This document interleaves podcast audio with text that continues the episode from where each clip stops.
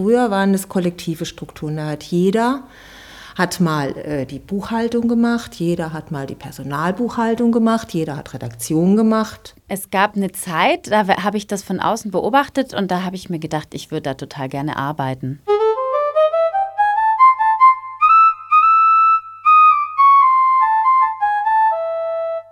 Und eines Morgens fand jemand vom Büro am Kopierer ein, ein Papier, in dem ähm, die einzelnen Mitarbeiter profiled wurden. Also wurde dann geschrieben, der und der, der löst immer Staub auf und dann führt das zur nächsten. Der andere schläft an seiner Schreibmaschine ein und der taugt ja gar nichts für Finanzen, äh, also sollte was anderes tun und so. Also so wurden die Leute in einer kühlen Unternehmersprache äh, beurteilt. Grundsätzlich fand ich das Team und wie offen und wie hi sogenannt hierarchiefrei es arbeitet, ähm, perfekt für mich. Also das passt einfach zu mir, zu meiner Arbeitsweise. Was für mich eigentlich blöde war, war, dass sie ihre Arbeitsteilung jetzt gerade eingeführt hatten. Also so diese Aufhebung der Arbeitsteilung wie früher in den realen politischen Kollektiven. Aber ich wurde eingestellt unter der Prämisse, dass ich genau nur die Buchhaltung mache. Ja? Und das hat mich eigentlich von Anfang an so ein bisschen geärgert. Es ist halt immer das Problem, wenn Leute einsteigen, die politisch aktiv sind und eigentlich was anderes machen wollen und dann zur Buchhaltung verdammt werden. Und ja. Also ich habe ja eben beschrieben, äh, wie faszinierend das kollektive Arbeiten ist, wenn man sich ein Thema erarbeitet. Das habe ich als ähm, äh, Hauptamtlicher nicht so empfunden. Also ich gehörte eher zu denjenigen, die genervt waren, wenn es Bürositzungen gab, wo dann gesprochen wurde, welche Stifte und wie viele man sich einschafft. Dann habe ich immer gedacht, lasst mich doch damit in Ruhe, ich habe anderes zu tun.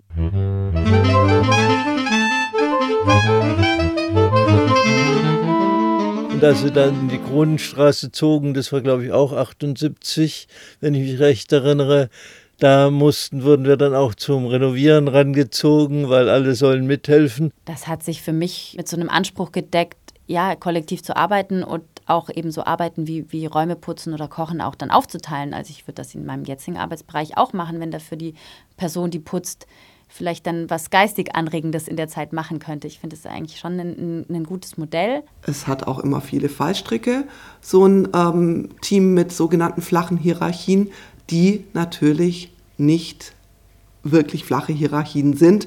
Hierarchien gibt es ja immer, würde ich behaupten. Also es gibt keine formalen Hierarchien. Es gibt auch ähm, ja, einen Kollektivlohn, es gibt äh, kollektive Strukturen und man versucht oder wir, wir haben immer äh, versucht, das äh, zu leben, mit Leben zu füllen. Was ich total gut fand, war das gemeinsame Mittagessen. So um 1980 herum, das war ja auch die Zeit, wo man immer Mittag gegessen hat zusammen, wo man in den WGs, die um die ADW verteilt war, sich getroffen hat, auch mittwochs nach eins noch und äh, dass es regelrechte ADW-WGs gab, wo es auch Partnerschaften gab, wo Kinder raus entstanden sind.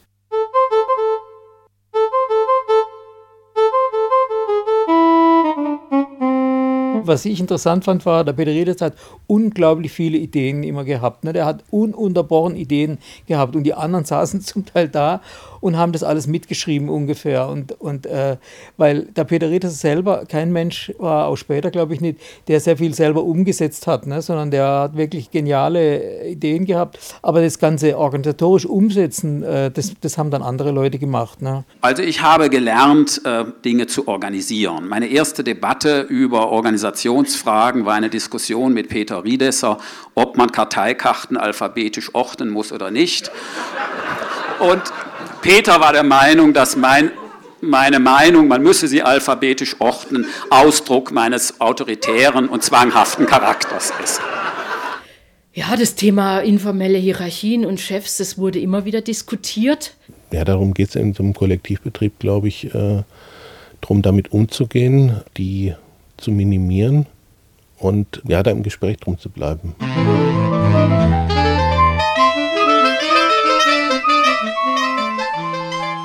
Diese Teamstrukturen sind sehr anstrengend und man muss ganz viel ausdiskutieren und muss sich um ganz viel kümmern, weil ja doch irgend, ja, es bleibt, jeder ist aufgefordert, alles zu tun, was gerade so anfällt. Und ich finde, es hat so eine Aufhebung der Arbeitsteilung und natürlich gibt es informelle Hierarchien, das ist ganz klar. Die nicht so einfach aufgeweicht werden können. Egal, wie wir rangehen, wir machen seit vielen Jahren jetzt Supervision und das ist auch gut so, finde ich, dass man als Team zusammenfindet und immer wieder in die Diskussion kommt. Aber das ist natürlich auch anstrengend. Das müssen die Leute bestimmen, die da drin arbeiten, ob das gut ist oder nicht oder wie viel davon gut ist und wie viel nicht. Aber ich, ja, ich bin schon jemand, der äh, nichts gegen Arbeitsteilung hat. Und da kommen wir immer wieder als Team an unsere Grenzen. Aber ich habe das Team dennoch nicht aufgegeben deswegen. Woanders, wo hierarchische Strukturen gesetzt sind, da brauchst du manchmal Generationen, um irgendwo an irgendeiner hierarchischen Struktur was zu ändern. Und hier kann man es aber immerhin miteinander verhandeln.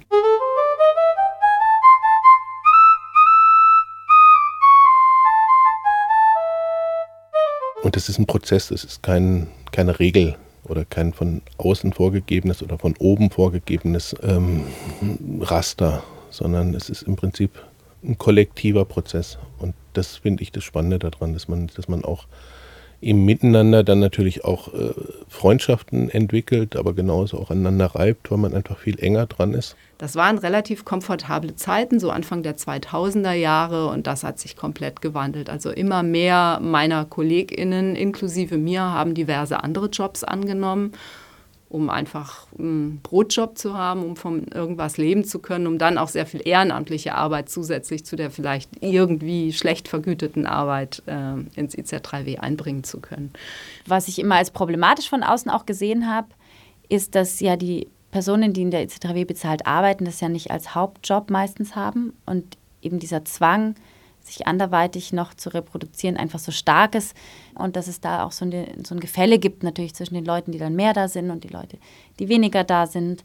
Und jeder hat so seine Baustellen und wie du auch sagst, neoliberale Arbeitsverhältnisse. Dann fand ich, waren oft Diskussionen auch davon geprägt, dass die finanzielle Situation des IZ3W einfach sehr schwierig war, weil sich natürlich, also zum einen äh, rückläufige Abozahlen gab, aber zum anderen natürlich auch die Förderungslandschaft komplett verändert hat eben und das eine Zeit war, zu der eigentlich nur noch irgendwie so Projektmittel zur Verfügung gestellt wurden und das natürlich auch immer für die Leute, äh, die dort hauptamtlich auch tätig waren, ähm, darum ging, den Mangel möglichst gut zu verwalten, äh, und für alle möglichst ein gutes Verhältnis hinzukriegen zwischen dem, was man dort an bezahlter Arbeit macht und dem, was man dort an unbezahlter Arbeit macht. Und auch das fand ich waren jetzt nicht immer einfache Auseinandersetzungen. Also ich fand es oft auch schwierig, sozusagen als Ehrenamtlicher so mit darüber zu entscheiden, ja, wie das berufliche Leben von anderen weitergeht. Ich weiß nicht, wie es vor 20 Jahren war. Anscheinend war es ein bisschen besser.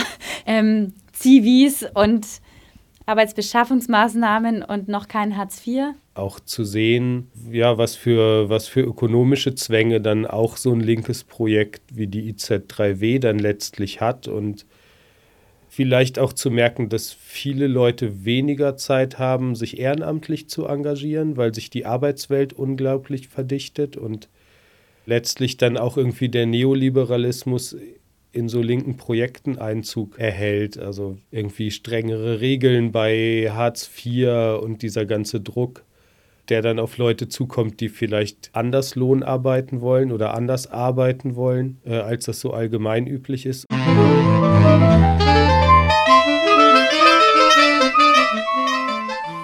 Es ging, genau, es ging. Das war immer es noch. Es gab Andockungspunkte, es wurde ja auch gewünscht, es wurde immer gewünscht, dass man ganz viel macht. Also je mehr, desto besser. Das ist ja heute auch noch so, ja. Das ist ja mit Themenschwerpunkten auch immer noch so, dass es immer gerne gesehen wird dieser Druck von außen, der kommt natürlich zusätzlich zu den politischen Diskussionen, die man geführt hat. Und deswegen war man ja hier, weil man die führen wollte. Aber das kam ja noch dazu. Das ist einfach eine gigantische Leistung für das, was wir an Gelder dafür eben ähm, akquiriert haben und mit diesem wenigen Budget das auf die Beine gestellt haben.